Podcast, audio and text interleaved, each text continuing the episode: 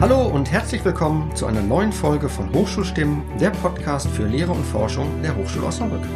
Wir wollen ins Gespräch kommen mit Lehrenden, wollen wissen, warum sie hier sind, was sie antreibt und wie sie ihre Themen in Lehre und Forschung nach vorne bringen. Wir, das sind Carsten Morisse und Julia Grafenstein.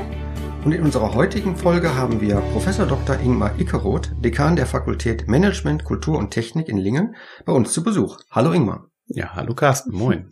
hallo Ingmar. Hallo Julia. Ingmar, du bist seit 2010 bei uns Professor für Betriebswirtschaftslehre, insbesondere Logistikmanagement und noch recht frisch seit März Vizepräsident mhm. für Digitalisierung. Mitte November hat die Hochschule vom Land Niedersachsen ja den Zuschlag für gleich fünf Digitalisierungsprofessoren bekommen. Ja, das ist eine tolle Sache. Man könnte sagen, ein guter Start für dich, oder? Ja, da habe ich mich natürlich entsprechend drüber gefreut. Ist jetzt nicht äh, mein Verdienst. Ähm, ich habe im Prinzip äh, direkt, als ich eingestiegen bin im März, ähm, ja, gleich die Aufgabe übernommen, quasi den Antrag ähm, ja, auszuarbeiten mit vielen Kolleginnen und Kollegen. Das hat halt super geklappt. Wir hatten zwei Monate Zeit, dann musste Ende April muss das Ding abgegeben werden. Und wir waren also sehr agil und äh, unheimlich ähm, äh, kreativ und ähm, auch konstruktiv. Es war nicht so einfach, weil wir über alle Fakultäten hinweg äh, eine Abstimmung er erreichen wollten und das auch erreicht haben. Und ähm, ja, im Vergleich zu anderen, die vielleicht viel mehr Zeit sich genommen haben und vielleicht auch noch mehr politische Begleitarbeit geleistet haben, war das also ein, ein Top-Ergebnis, was Aufwand und Ertrag angeht. Ja. Kannst du schon sagen, in welchen Bereichen diese fünf, das sind ja auch unbefristete Vollzeitprofessuren, in welchen Bereichen die eingesetzt werden? Also wir werden heute Nachmittag im Präsidium darüber ähm, tatsächlich beschließen. Wir haben uns aber schon vorab natürlich geeinigt. Also wir werden die fünf Professuren, die wir bekommen werden, ähm, äh, an allen Fakultäten sehen. Also mhm. tatsächlich jede Fakultät bekommt zwei, äh, eine und eine bekommt zwei. So, mhm. so ist es gedacht. Und ähm, das sind äh, natürlich äh, Themen, die uns bewegt haben, auch schon in der Antragstellung. Wie wollen wir das Thema Digitalisierung angehen? Wollen wir sozusagen in, in die fachliche Tiefe tauchen äh, und damit nur einige wenige Bereiche vielleicht dann Personal aufstocken? Oder wollen wir das in die Breite tragen? Und wir haben uns ganz klar entschieden, dass wir das in die Breite nehmen wollen. Wir wollen jetzt nicht ähm, eine Technologie wie die künstliche Intelligenz zum Beispiel befördern ähm, und etablieren, sondern wir wollen das möglichst in vielen Studienprogrammen an allen Fakultäten äh, besser verankern. Ja. Vielleicht kommen wir mal so ein bisschen auf deinen persönlichen Werdegang. Meine, du warst jetzt vor deiner Ernennung zum Vizepräsidenten, warst ja auch lange Lehrender, mhm. bist ja jetzt auch noch vielleicht in Teilen, mhm. äh, dass du vielleicht noch mal so ein bisschen erzählst, ja, wie das bei dir losgegangen ist, ja, äh, wie der Weg sozusagen hergeführt hat an die Hochschule, warum du eigentlich hier bist, ja, was dich daran reizt, Hochschullehrer zu sein. Ja, das ist ja nicht so, dass man äh, als Kind irgendwann morgens aufsteht und sagt so, ich werde Professor. Das ist ja tatsächlich eine äh, Entscheidung, die erst reift so über die, die Jahre. Ähm, bei mir war das witzigerweise so, dass man in der Grundschule mir das nachgesagt hat, dass ich so eine gewisse Art hätte. ähm, das habe ich dann natürlich selber wieder vergessen, alle anderen auch. Später in der Grundschule dann, schon, das ist aber früh. Ja, das ist sehr früh. Ne? Ich glaube das auch nicht so ganz, ich kann mich da nicht dran erinnern, aber ist egal, das sagen halt andere ähm, mit denen ich mich immer noch gerne treffe, nämlich mit meinen alten Freunden aus der Zeit. Und ähm, ja, es, wie, wie entsteht das so über die Jahre dann? Ja, also man fängt dann an, irgendwann nach dem Abitur zu sagen, okay, will ich jetzt studieren oder nicht? Das war für mich irgendwie gar keine Frage. Ich wollte definitiv was Kaufmännisches studieren, habe dann vielleicht auch durch die Prägung des eigenen Elternhauses, der Vater war Versicherungskaufmann, ähm, man hat immer viel zu Hause von diesen ganzen kaufmännischen Dingen, so irgendwelche Dinge, die ich nicht verstanden habe, erzählt und äh, dann hat man irgendwann den Ehrgeiz entwickelt, das irgendwann mal verstehen zu können, was er da von Zinsen und von Risiken und sonst wie was erzählt. Vielleicht war das ein ausschlaggebender Punkt, dass ich dann äh, Betriebswirtschaftslehre studieren wollte, ganz klassisch. Ähm, wollte unbedingt nach Köln, das hat dann nicht mhm. geklappt. Damals gab es ja diese zentrale Studienplatzvergabe. Mhm. ZVS. Äh, ZVS in Dortmund. Ähm, und ich weiß noch, da hatte ich meine damalige Freundin, jetzige Frau, äh, gerade kennengelernt äh, und sie füllte das für ihr Lehramtsstudium aus, diesen Zettel, diesen Wisch. Und ich hatte das für das Betriebswirtschaftsstudium gemacht, BWL, und wollte dann unbedingt nach Köln. Als Zweitwunsch war Münster, Drittwunsch habe ich gedacht, gibst du da noch was an? Ja, ach, gibst du Osnabrück an. Äh, und was ist es geworden? Osnabrück. Also von daher bin ich damals dann nach Osnabrück verpflanzt worden, obwohl ich da vielleicht gar nicht unbedingt hin wollte. Aber es war nah genug an Münster, so dass das ähm, war nämlich dann der Studienort meiner Frau. Äh, sie hatte nur einen Wunsch und hat Münster angegeben, auch bekommen. War schon immer etwas konsequenter als ich. Und ähm, ja, dann bin ich halt in Osnabrück gelandet, BWL studiert. Ähm, und da sind dann passieren da so verschiedene Dinge in so einem Studium.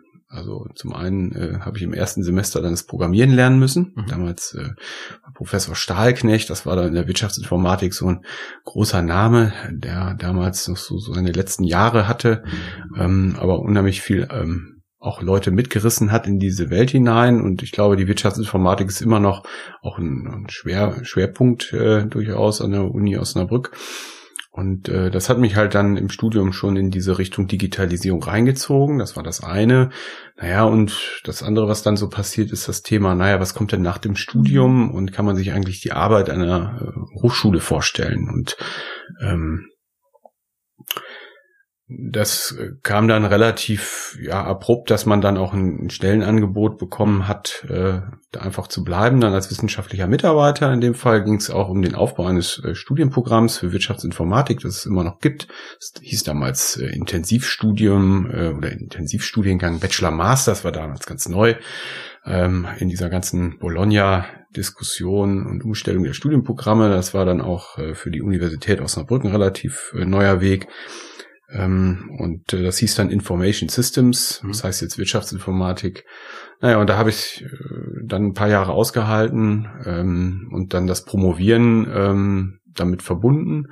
Und man promoviert ja eigentlich nicht, um jetzt irgendwie nachher in der Praxis mehr Geld zu verdienen, sondern eigentlich um, um vielleicht auch irgendwo die Option zu haben, dann nochmal in die Hochschulwelt äh, zurückzukommen wenn die Promotion dann äh, quasi erfolgreich beendet ist. Und das hat bei mir gut geklappt. Ich hätte dann auch im Prinzip da bleiben können, wollte ich aber nicht und ähm, wollte halt explizit in die Praxis eintauchen, hatte dann jetzt ja einfach mal weiter. Ich habe dann im Prinzip äh, so den nächsten Einschlag gekriegt. Das war so die Begeisterung für das Thema Supply Chain Management, Logistik, also Wertschöpfungsketten, wie, wie global sind die, wie arbeitsteilig sind die, wie werden die eigentlich gemanagt? Das fand ich damals unheimlich spannend, hatte viel mit IT zu tun.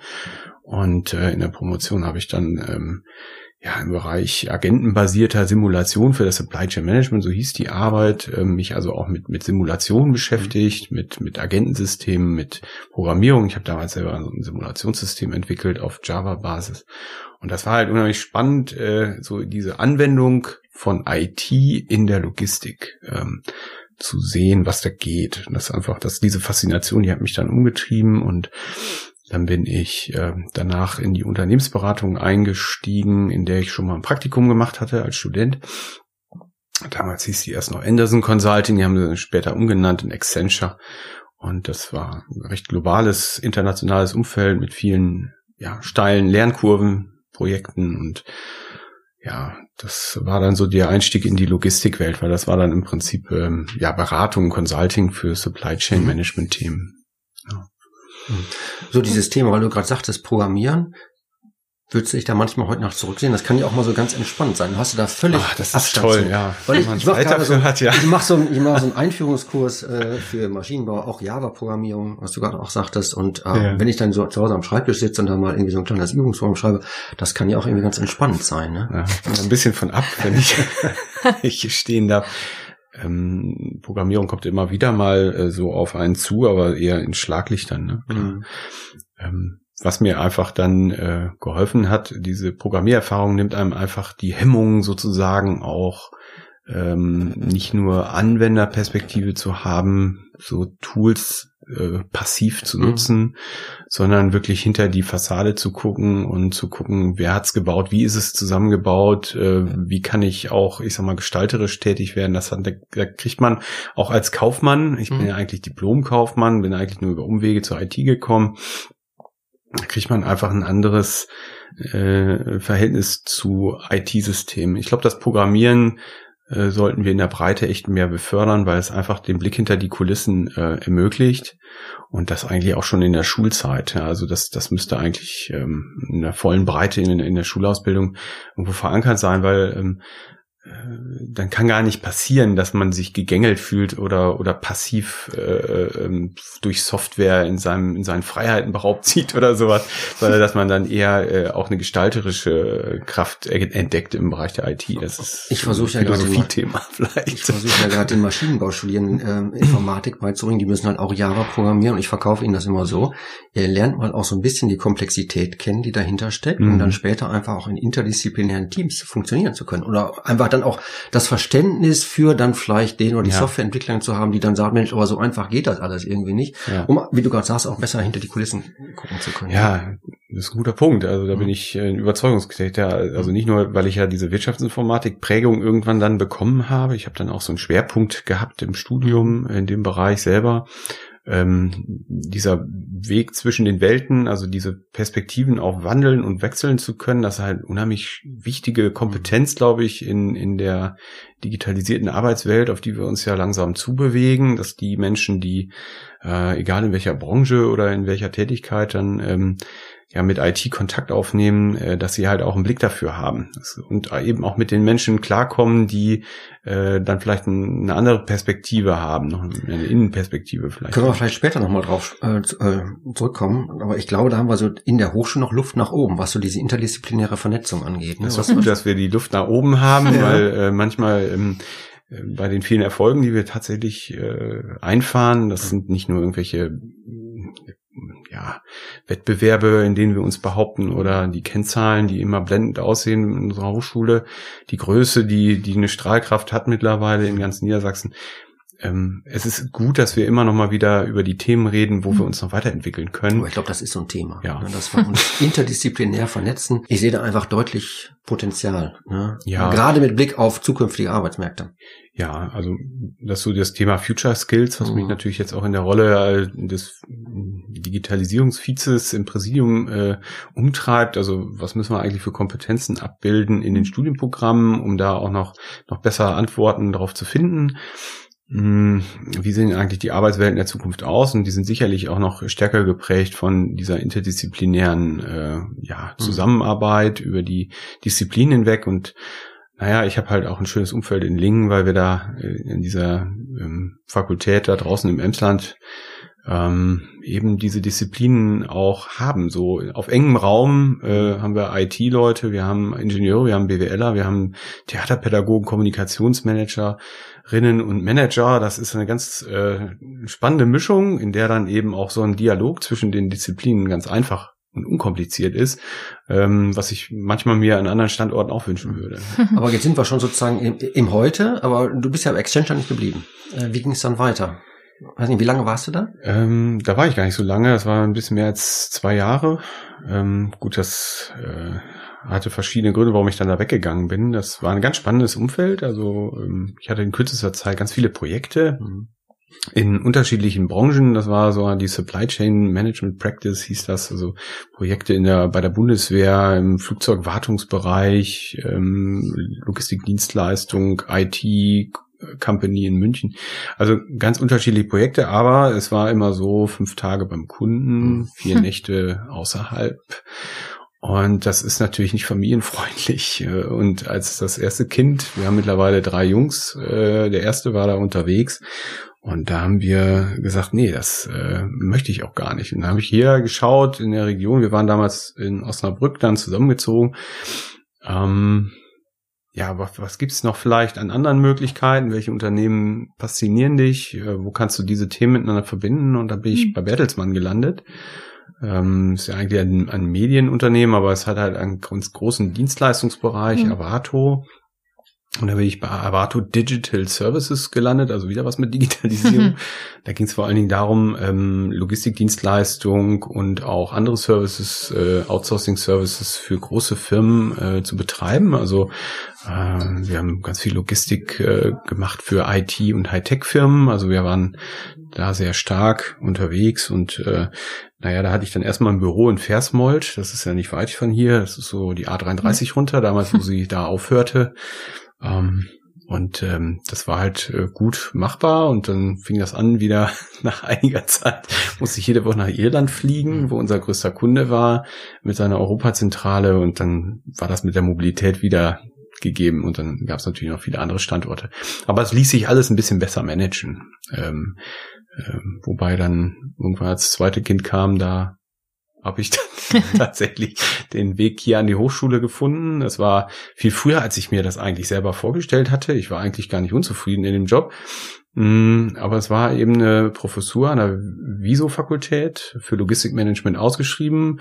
Und ähm, das war erstmal eine befristete Professur, ähm, weil sie finanziert war aus äh, be ja, zeitlich befristeten mhm. Mitteln, den HP-Plätzen. Ähm, Hochschulpakt äh, und ähm, naja, ich habe das mehr oder weniger einfach mal so angetestet. Angetestet, danke Julia, genau. Das, das war eigentlich äh, ein Versuchsballon ähm, mit 32 jetzt berufen zu werden auf eine Professur oder 33, ich weiß gar nicht. Ähm, das war so nicht unbedingt das Lebensziel, so da schon wieder zu kommen. Aber es hat geklappt, das war total cool, weil mir das auch super gefallen hat, äh, dieses Umfeld da, gerade dieses Thema Logistikmanagement in der Lehre. Und ähm, ganz ehrlich, in, zu dem Zeitpunkt habe ich ja noch gedacht, ach, fünf Jahre Verfristung, das ist auch gar nicht so schlimm, so nach paar Jahren vielleicht mal wieder was anderes machen.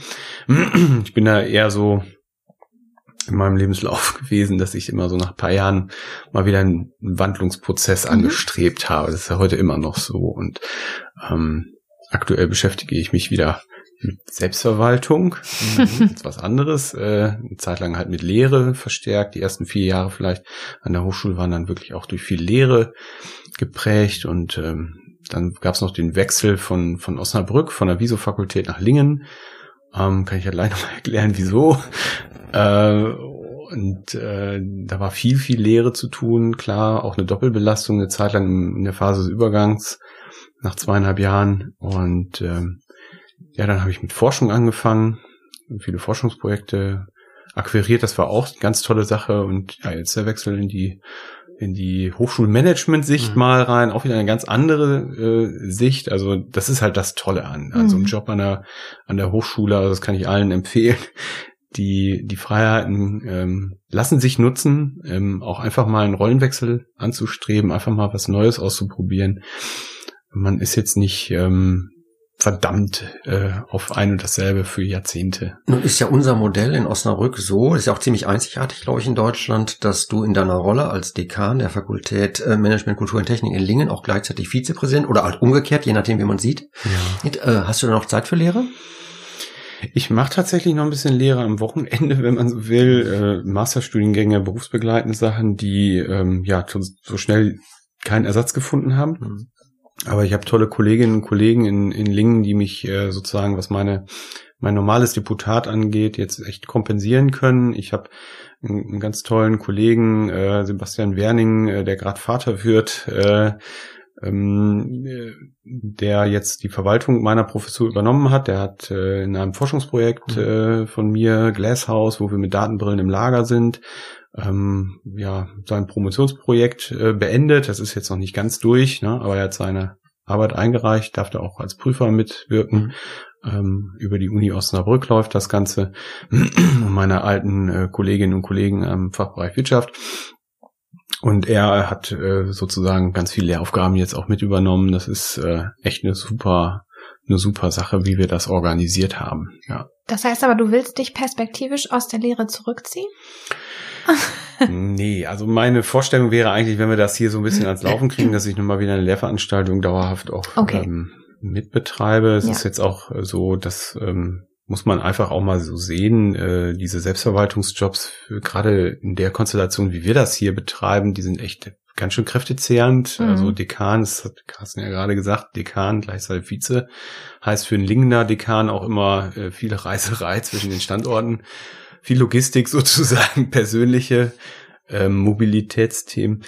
Ähm, ob man das jetzt ewig macht, mhm. äh, eher nicht, nein. Also es sind auch Wahlämter, wir machen das alle vier Jahre, dass wir diese Leute wählen in diese Ämter. Um, ähm, und ich finde das auch richtig, dass wir da immer wieder andere Personen auch einholen. Das ist Selbstverwaltung. Ähm, das sind keine, keine angestellten Managementpositionen, auch wenn wir manchmal einen Professionalisierungsgrad anstreben, der das vielleicht sogar erforderlich machen würde, dass man da noch langfristigere äh, Verpflichtungen sozusagen äh, hat. Der Präsident ist ja auch für eine längere Amtszeit gewählt, das ist auch gut so. Die Vizepräsidenten für vier Jahre, die Dekane, also dann eben synchron dazu. Und das ist, äh, das ist erstmal ein gutes Modell und gucken wir mal weiter wie es in ein paar Jahren aussieht. Ja. Was hast du denn denn jetzt, also jetzt bist du ja erstmal gestartet, dreieinhalb Jahre hast du noch. Was hast du denn noch für Ziele? Ich weiß, glaube in der Lehre hast du, also Digitalisierung in der Lehre hast du ja für dich auch so ein bisschen so einen Schwerpunkt gesetzt. Was ja. stellst du dir da konkret vor? Was würdest du dir wünschen, wie sich die Hochschule da weiterentwickelt?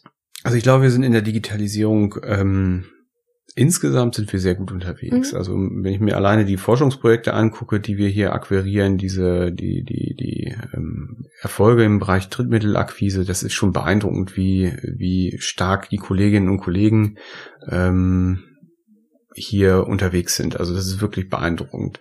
Und äh, da werden wir auch in den nächsten Jahren einfach weiter erfolgreich sein, weil wir einfach super Themen besetzen und wir haben einfach auch einen guten Einstieg in diese Themen, weil wir einfach sehr nah dran sind an den ich sag mal, an der Welt um uns herum, an den Unternehmen, an, den, an, an der Gesellschaft, an den Institutionen, mit denen wir zusammenarbeiten. Und das spült einfach diese relevanten Themen bei uns rein. Und ähm, damit punkten wir halt. Wir sind mit dem Kopf äh, in der Anwendung und ähm, das, das wird heutzutage eben auch echt stark honoriert und das, das sehen wir auch, ähm, was Drittmittelakquise angeht. Wir, wir werden sehr wahrscheinlich dieses Jahr wieder einen neuen Rekord knacken. Das ist schon irre.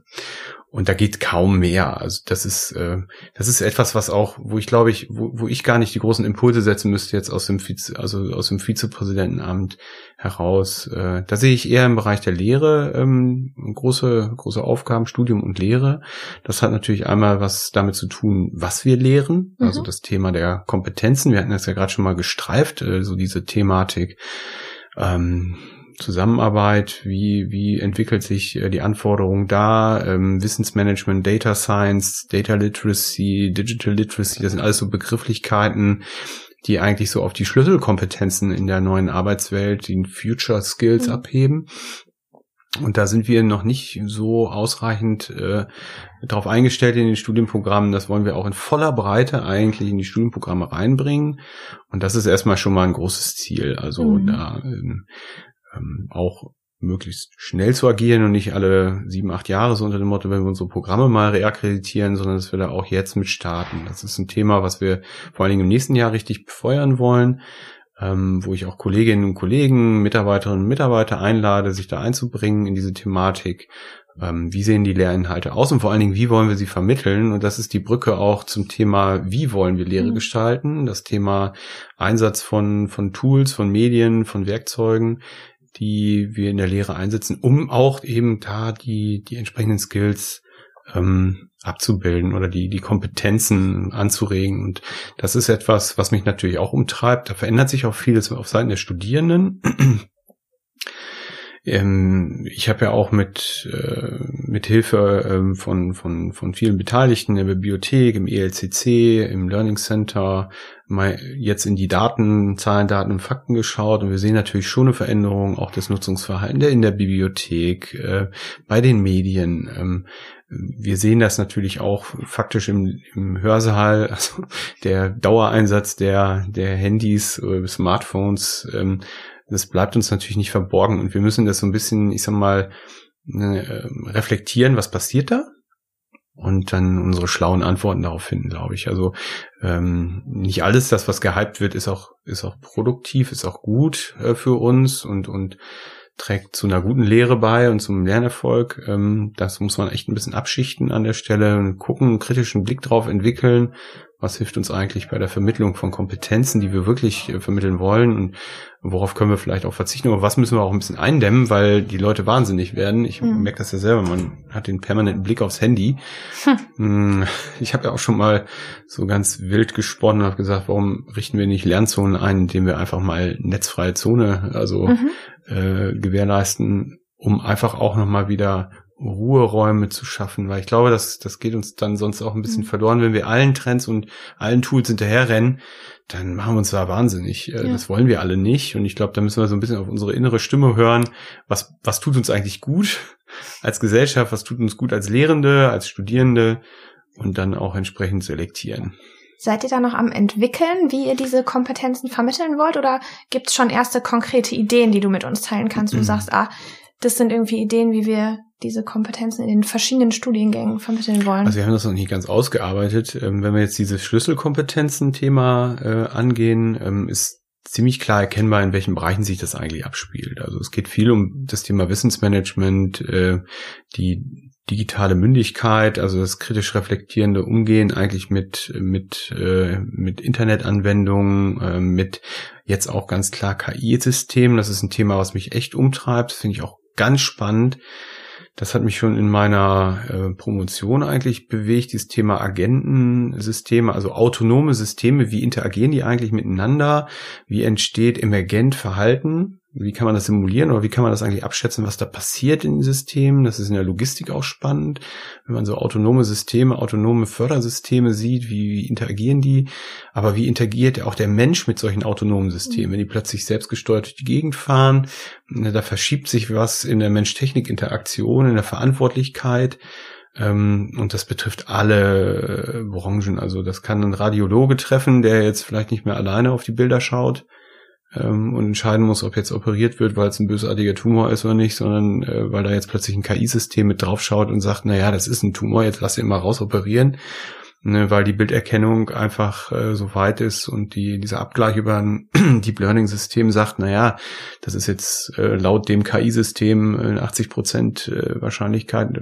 was was wir rausoperieren müssen. Das ist die Frage, was geben wir dem System jetzt an, an Entscheidungsautonomie? Also dass, dass das System diese Mustererkennung kann, weil es das gelernt hat über viele Bilder, das ist ja das eine, aber wie viel Autonomie gibt man diesem System jetzt oder Entscheidungsgewalt? Und da, da, da kommen wir ganz schnell zu ethischen Problemen. Ähm, bei diesen Assistenzsystemen, bei KI-Systemen, bei Systemen, wo wir auch teilweise nicht mehr ganz durchblicken, wie die eigentlich zu ähm, Entscheidungen kommen. Das ist ja kein Algorithmus, den jemand äh, ganz klar programmiert hat, sondern das ist äh, einfach angelernt. Und wenn da zum Beispiel so ein Gender Bias dabei ist und, und eine Vorselektion von Bewerbungen im HR-Bereich äh, auf Basis eines KI-Systems vorgenommen wird. Ähm, und das System hat einfach gelernt, dass äh, weiß ich nicht, Frauen weniger verdienen müssen, weil das in der Vergangenheit so war, dann entschlägt es das nachher vielleicht für die Zukunft vor. Also mhm. da gibt es ganz viele Sachen, da müssen wir einfach ganz kritisch hingucken, was da passiert. Und ähm, da ist halt noch nicht die Frage beantwortet, wie wir diese Kompetenzen vermitteln wollen. Das treibt mich halt schon um, weil ich glaube, die Stärke an unserer Fachhochschule ist, dass wir Dinge begreifbar machen. Wir setzen Labore ein oder wir gehen in die Praxis raus und äh, wir nehmen Leute aus der Praxis und machen sie zu Profs.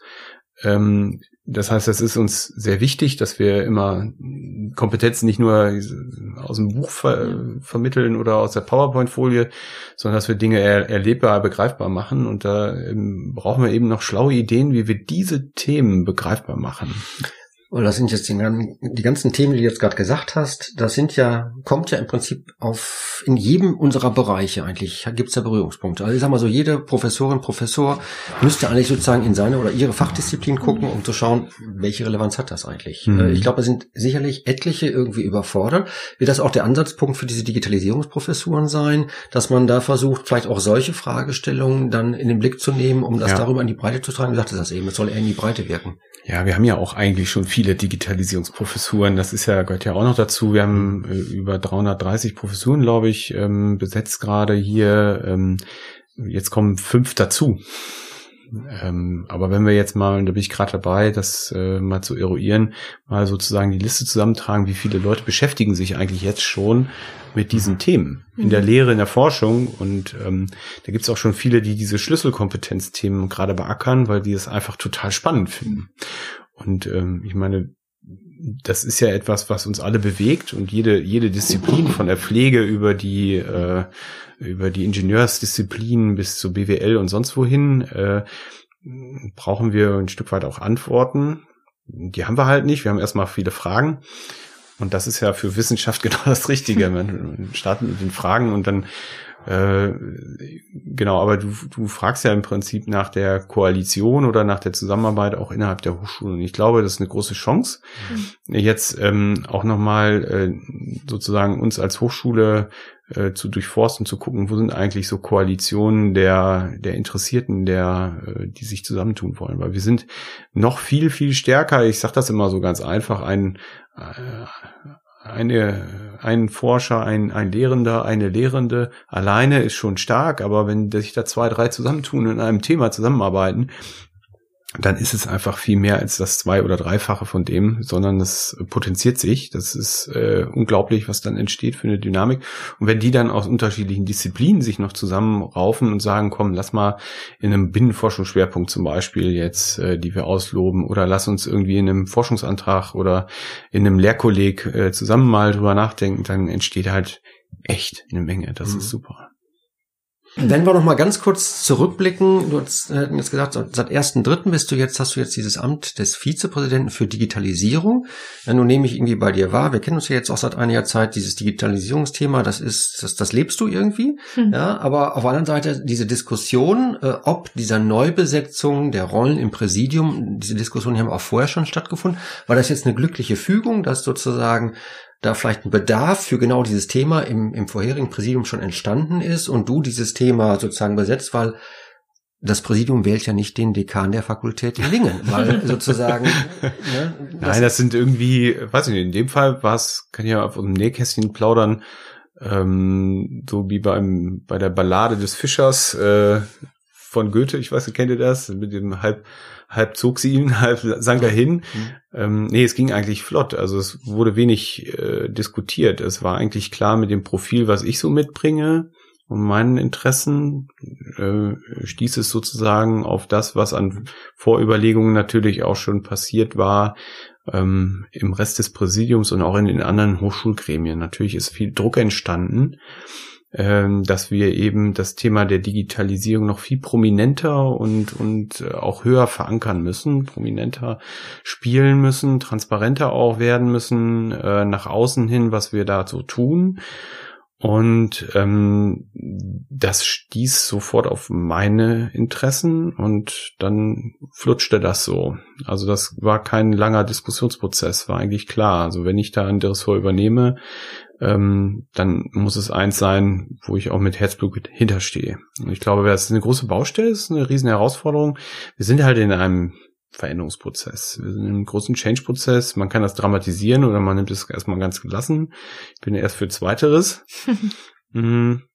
Aber man muss halt wachen Auges sein und auch die Energie jetzt auf die Straße bringen. Also nur reden äh, und das wird's nicht bringen. Ne? Also wir müssen tatsächlich auch noch mehr in die Handlung abtauchen.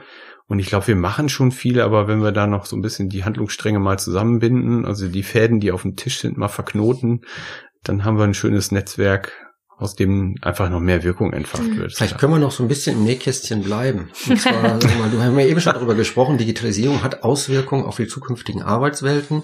Ja, nun hast du gesagt, du bist auch oft hier in Osnabrück.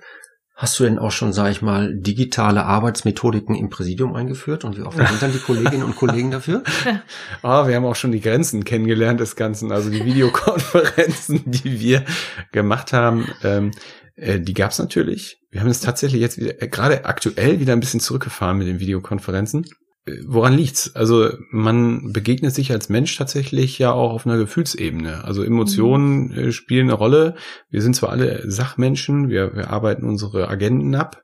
Wir sind auch voll bis oben hin und manchmal auch darüber hinaus. Ich sage immer, ich schwimme noch, aber ich kriege nur Luft mit dem Strohhalm. Mhm. Ähm, immer so leicht unter der Wasseroberfläche. Äh, und so geht's uns allen, mhm. also in, in, in allen Ebenen auch, nicht nur jetzt Präsidium oder so, sondern ich spüre das auf allen Ebenen. Wir kommen den Dingen manchmal nicht hinterher. Ja, und ähm, dann ist es wichtig, wenn man zu Entscheidungsprozessen kommt, dass man dann auch in kürzester Zeit alle Stimmungen mitnimmt. Mhm. Also nicht nur sozusagen die, die Sachargumente schnell auf den Tisch, das könnte man auch in schriftlicher Form tun, ähm, sondern man muss sich auch mal in die Augen gucken und dann manchmal auch unter gestiegener Unsicherheit der mhm. Umwelt äh, zu einer ähm, vertrauensvollen Entscheidung kommen. Und das ist echt nicht einfach über digitale Medien einfach nur so hinweg. Mhm. Also wenn wir jetzt eine wirklich knifflige Entscheidung fällen müssen, wo vielleicht auch Restrisiken da sind, weil die Welt einfach nun mal so VUCA-mäßig geworden mhm. ist, auch für uns, dann äh, muss man sich vielleicht einfach auch nochmal so das Gefühl, die Stimmung aus dem Raum aufnehmen, wie die anderen denn so ticken. Und wenn ich dann da in Lingen alleine sitze vor meinem Bildschirm und die anderen mich nur als Mannequin sehen, also bei diesen schweren Entscheidungen, da müssen wir echt einfach zusammenhocken. Man muss ja auch nicht von einem Extrem gleich ins andere verfallen. Ja. ja es gibt ja auch Zwischenwege. ne? Und da kann man sich auch überlegen, wann ich sowas einsetze und ja. wann es vielleicht irgendwie nicht geeignet ist. Ja, genau. Und wir tasten uns davor. Also wir wollen schon auch die Prozesse weiter digitalisieren. Natürlich haben wir, ähm, wie alle anderen auch, äh, die Tools, ähm, die wir alle nutzen, also was weiß ich, äh, wir nutzen unsere Netcase Cloud, äh, also in, in, in Intra-Cloud-Lösung sozusagen, unsere interne Lösung, äh, genauso wie, wie viele andere Sachen. Aber ihr habt jetzt keine WhatsApp-Gruppe. Äh, nein, um Gottes Willen. Äh, Noch nicht. Da gibt's auch datenschutzrechtliche Bedenken und die sind auch begründet. Wenn man sich die Firmenkonstruktion und vor allen Dingen auch die Datenflüsse von WhatsApp anschaut, dann ist das äh, auch absolut okay. Aber wir, wir denken jetzt also ich habe ja jetzt endlich eine Mitarbeiterin im, im Ressort, Lea Wüst. Wir drei haben ja jetzt uns auch auf ein Collaboration-Tool im Prinzip geeinigt, ähm, was eben datenschutzkonform schon ist. Und wir, wir suchen halt Lösungen, die unseren Ansprüchen ents entsprechen, die eben auch Fortschritte bringen in der Zusammenarbeit. Und das rollen wir dann auch schon nach und nach aus. Also ähm, wir sind jetzt auch dabei, ähm, die Arbeit der Gremien nach und nach zu digitalisieren. Das wird auch alles nicht sofort passieren. Aber dass wir eben noch Berge von Papier bewegen, hm. äh, ist eigentlich nicht mehr zeitgemäß. Die grüne Urlaubskarte. die kommt, ja, die kommt auch jetzt ähm, auf den ähm, auf den Papierhaufen. Die Restbestände müssen wir noch aufbrauchen, aber die grüne Karte, die verschwindet. Ich bin auch. schon im Test-User-Kreis. Ja, Ehrlich? Ist, äh, ich akzeptiere schon Nein, Urlaubsanträge. Da will ich auch rein. Ja. Oh ja, Mann, das werde ich so feiern, wenn das da ist. Aber das ist tatsächlich eher der, ähm, der, das Verdienst von anderen. Also das äh, ist jetzt nicht meine ähm, Aufgabe, die internen Prozess zu digitalisieren. Das muss ich vielleicht nochmal dazu sagen. Ich freue mich darüber. Ähm, aber das ist nicht so mein. Also ich glaube, wir haben ja auch schon einige Prozesse äh, vor deinem Am Amtsantritt äh, digitalisiert, wenn ich an dieses ja. ganze Studierendenverwaltungs- und Prüfungsverwaltungsthema denke.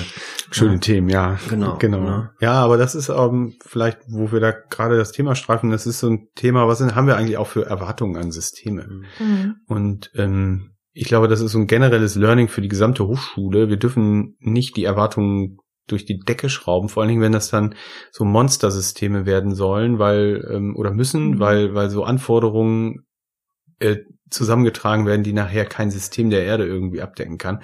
Da bin ich doch eher so der Vertreter, lasst uns lieber mit einfachen, vielleicht auch mal hier unter vielleicht ein bisschen mangelbehafteten oder noch nicht vollumfänglich vom Funktionsumfang ähm, perfekten Lösungen starten und wir entwickeln das einfach permanent weiter. Das ist dann vielleicht eine schlauere Herangehensweise, als in diesen riesengroßen Projekten. Ich nenne jetzt keine, äh, Carsten, aber du weißt vielleicht auch äh, aus deiner eigenen Erfahrung, wovon ich reden äh, äh, möchte. Also das ist für mich klar. Wir wir müssen, wenn wir IT einführen, einfach da auch auch ein bisschen redundanter vielleicht rangehen. So das Thema Lernmanagementsystem ist ja auch so eine tolle Thematik. Da kann man sagen, okay, wir machen jetzt ein Monstersystem auf oder wir gehen einfach ein bisschen agiler daran, versuchen auch mal verschiedene Dinge und wenn dann ein System nicht gut ist, dann schalten wir es auch einfach irgendwann mal konsequent wieder ab.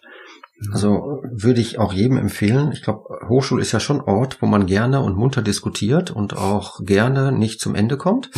ja, und das ist, glaube ich, bei Einführung von solchen Systemen tödlich, äh, dass man einfach sagt, will ich absolut unterstützen, dass man da auch mal pragmatisch und auch mutig mal äh, Dinge macht, wo man mhm. nicht weiß, wo es hingeht. Ja, mhm. und dann auch sagt, okay, Mensch, das war jetzt gut, dann können wir so weitergehen. Es war vielleicht auch nicht so gut. Dann müssen wir halt die Entscheidung irgendwie nochmal überdenken und gucken, wie wir es korrigieren können. Genau, und ähm, ich glaube, wie gesagt, wir sind in einem großen Change-Prozess. Das betrifft ja nicht nur irgendwelche Tools, die wir einführen, auch Veränderungen vielleicht im Curriculum, was wir gerade gesagt haben. Wenn dann, wenn wir merken, hey, das, das bringt jetzt doch nichts, äh, dann müssen wir einfach auch so äh, fehlertolerant sein und sagen, na gut, dann, dann passen wir das halt nochmal an.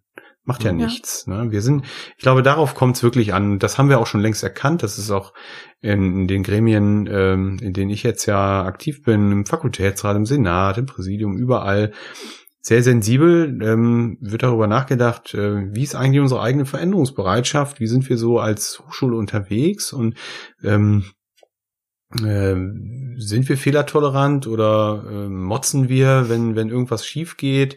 Äh, zerreden wir Themen oder sind wir da sind wir da auch einfach mal tolerant? Ich glaube, da müssen wir ähm, einfach diesen Weg weitergehen, weil ich glaube, wir sind an sich gut unterwegs. Wenn ich äh, uns vergleiche mit anderen Hochschulen, sind wir echt gut unterwegs. Mhm. Du hast jetzt ganz viel schon erzählt, ähm, deine Aufgaben als Dekan, als Vizepräsident, dass wir uns in einem großen Change-Prozess befinden. Das sind ja wahnsinnig viele Bälle, mit denen du da auch irgendwie jonglierst. Wie sieht dein persönliches Zeitmanagement aus? ja, also äh, manchmal habe ich ja gerade schon gesagt, ist die ist dieser Strohhalm das, was mich noch äh, Mhm. Was, was, was ich dann immer dazu sage. Also es ist tatsächlich im Moment ein bisschen anstrengend, aber es wird ja hoffentlich auch noch ein bisschen ruhiger werden. Im Moment stehen halt auch große Entscheidungen in Lingen an. Wir haben ähm, Gebäudeprojekte, was sehr wichtig für uns ist. Äh, es sind auch inhaltliche Themen, die uns da umtreiben in, in, äh, an der Fakultät ähm, die sehr schön ist, die sich unheimlich stark entwickelt, äh, ganz spannende Sachen auch im kommenden Jahr, die Verstetigung von HP-Plätzen. Also sind also große strategische Themen, die einfach jetzt bewegt werden müssen. Und ähm, gut, wenn die Projekte dann laufen, dann wird es vielleicht mal ein bisschen ruhiger. Ja. Aber ich habe Gott sei Dank ein persönliches Umfeld, in dem ich gar nicht die Möglichkeiten habe, irgendwie Dinge noch gedanklich mitzunehmen, weil dann, wenn ich zu Hause bin, dann springen drei Kinder um mich rum meine Frau ist da und ich bin auch örtlich nochmal wieder woanders. Ja. Und das ist einfach gut, um da rauszukommen. Und du bist auch ein großer leidenschaftlicher Handballfan, oder? Ja, HSG das. HSG ähm, Nordhorn-Lingen. Jetzt klappt im Moment nicht so gut mit der HSG. Die, ähm, es ist eine super Truppe. Also wir kennen halt auch ein paar Handballer aus der Truppe und äh, meine Kinder trainieren selber Handball, auch mit Kindern der Handballer, also aus der ersten äh, Liga. Das ist schon ein witziges äh, ganz, ganz bodenständiges Umfeld, was, was es da gibt. Und es ist halt ja auch ein Zwei-Städte-Team. Nordhorn, in der Stadt wohne ich, äh, und Lingen, in der Stadt arbeite ich.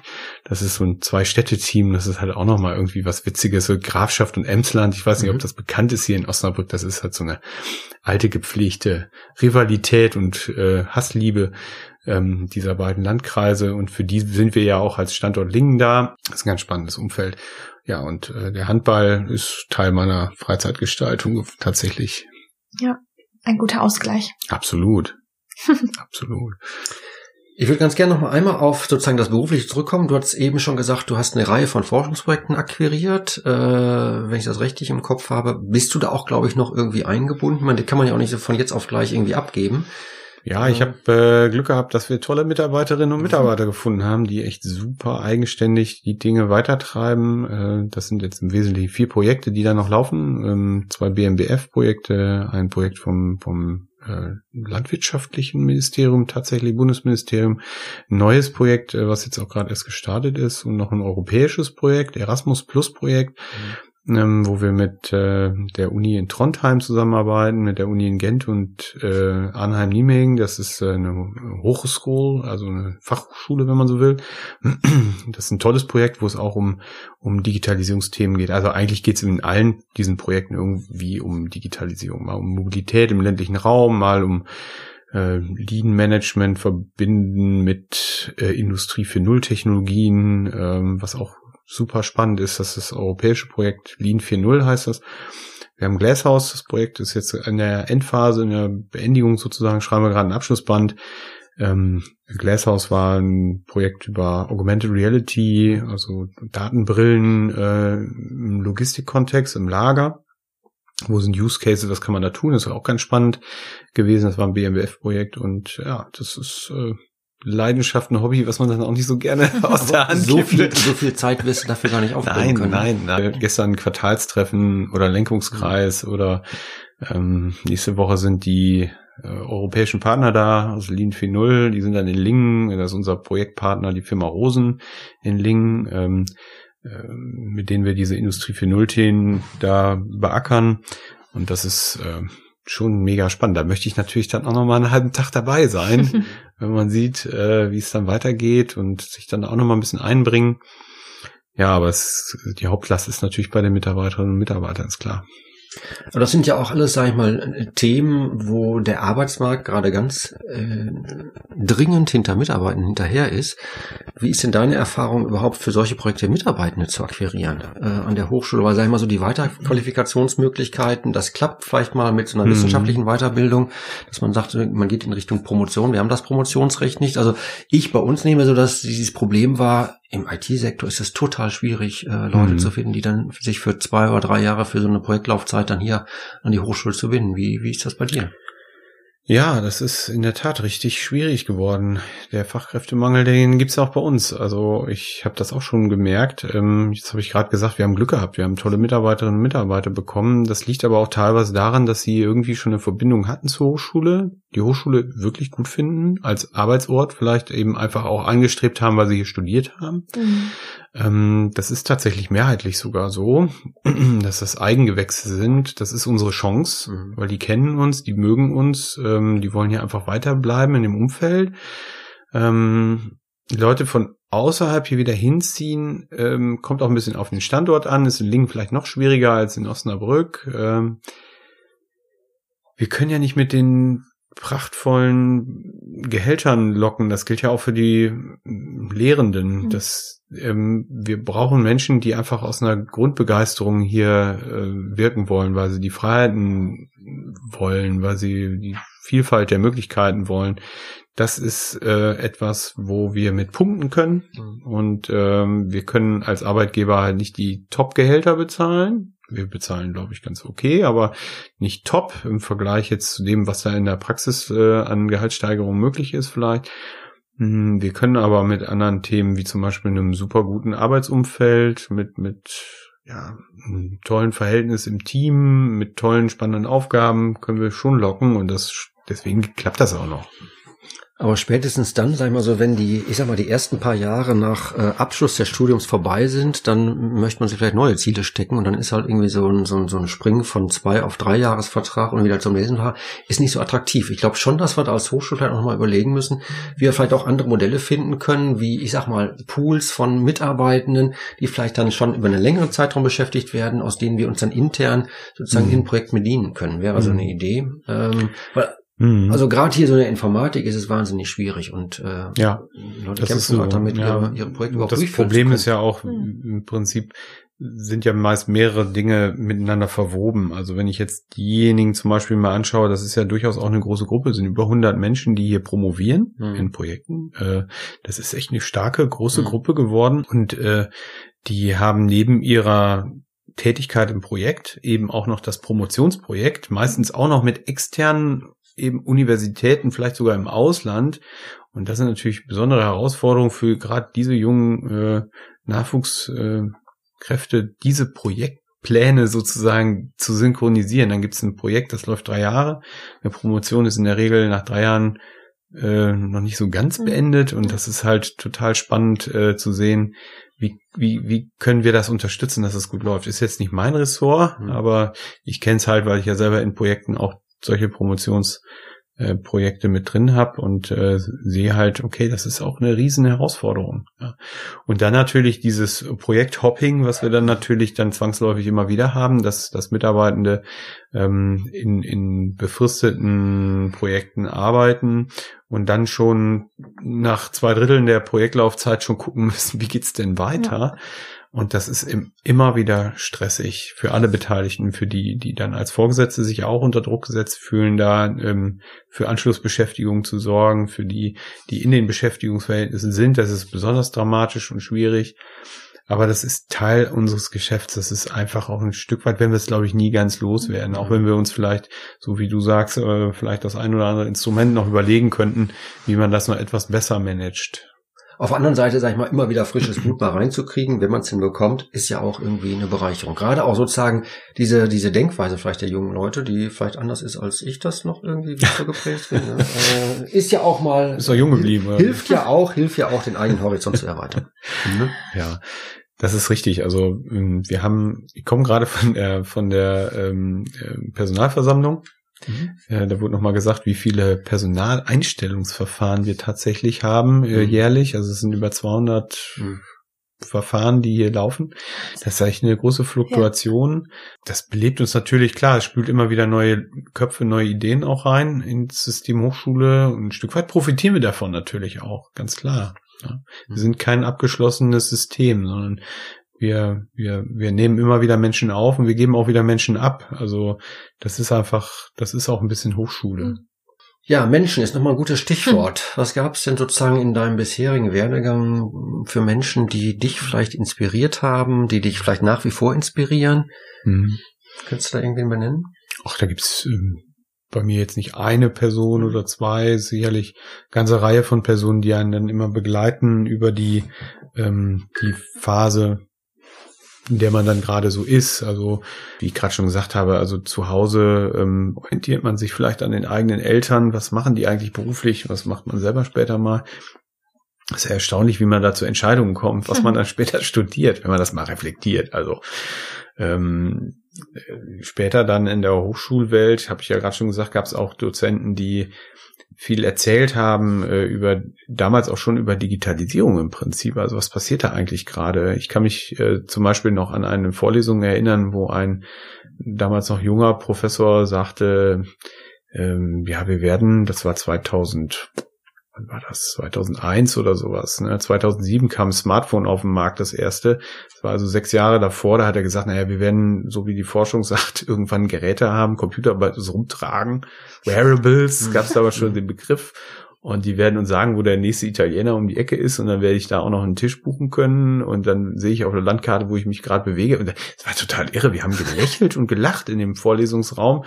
Ich werde das nie vergessen. Und äh, seitdem höre ich immer zweimal hin, bevor ich dann lache bei solchen äh, Weissagungen, naja, was alles so möglich ist, auch durch den technologischen Wandel.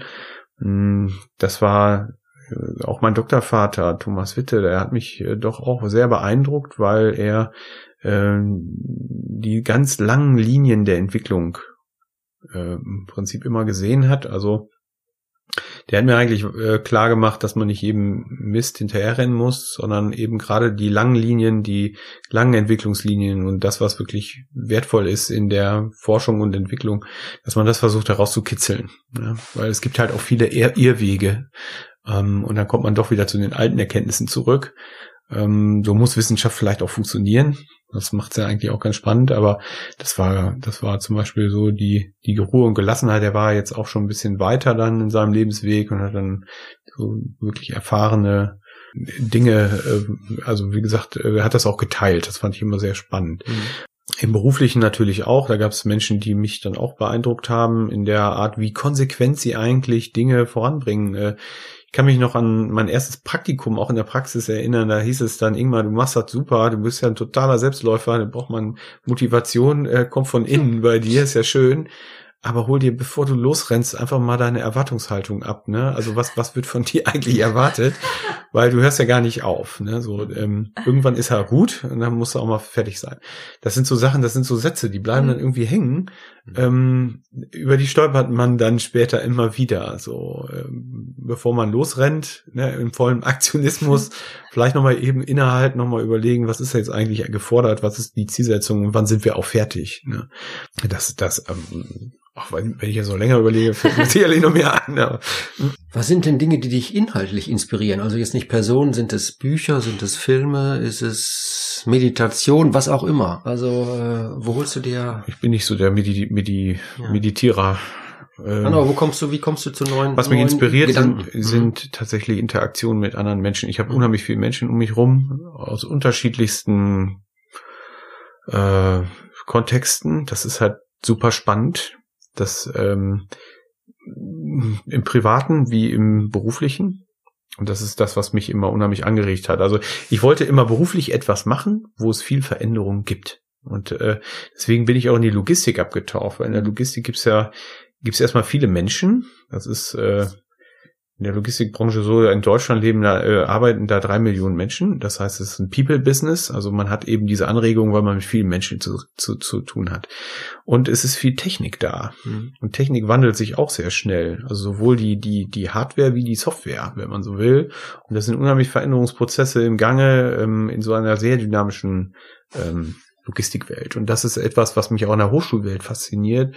Die, diese, diese, dieses immer wieder Neues entdecken, was in der Forschung natürlich dann auch Gegenstand ist, eigentlich der Arbeit, ne? immer wieder neugierig sein. Ich finde den Spruch auch toll, den wir überall haben bei den Stellenausschreibungen. Steht ja ein Leben lang neugierig drauf. Fand ihn erst ein bisschen doof, mhm. gebe ich zu, aber dann mal drüber nachgedacht. Eigentlich ist es das, ne? Also was treibt die Leute zu uns? Äh, wenn sie neugierig bleiben, also äh, und immer wieder Lust haben, irgendwas Neues Anregendes auch zu, zu erleben. Das ist etwas, womit wir punkten können, glaube ich.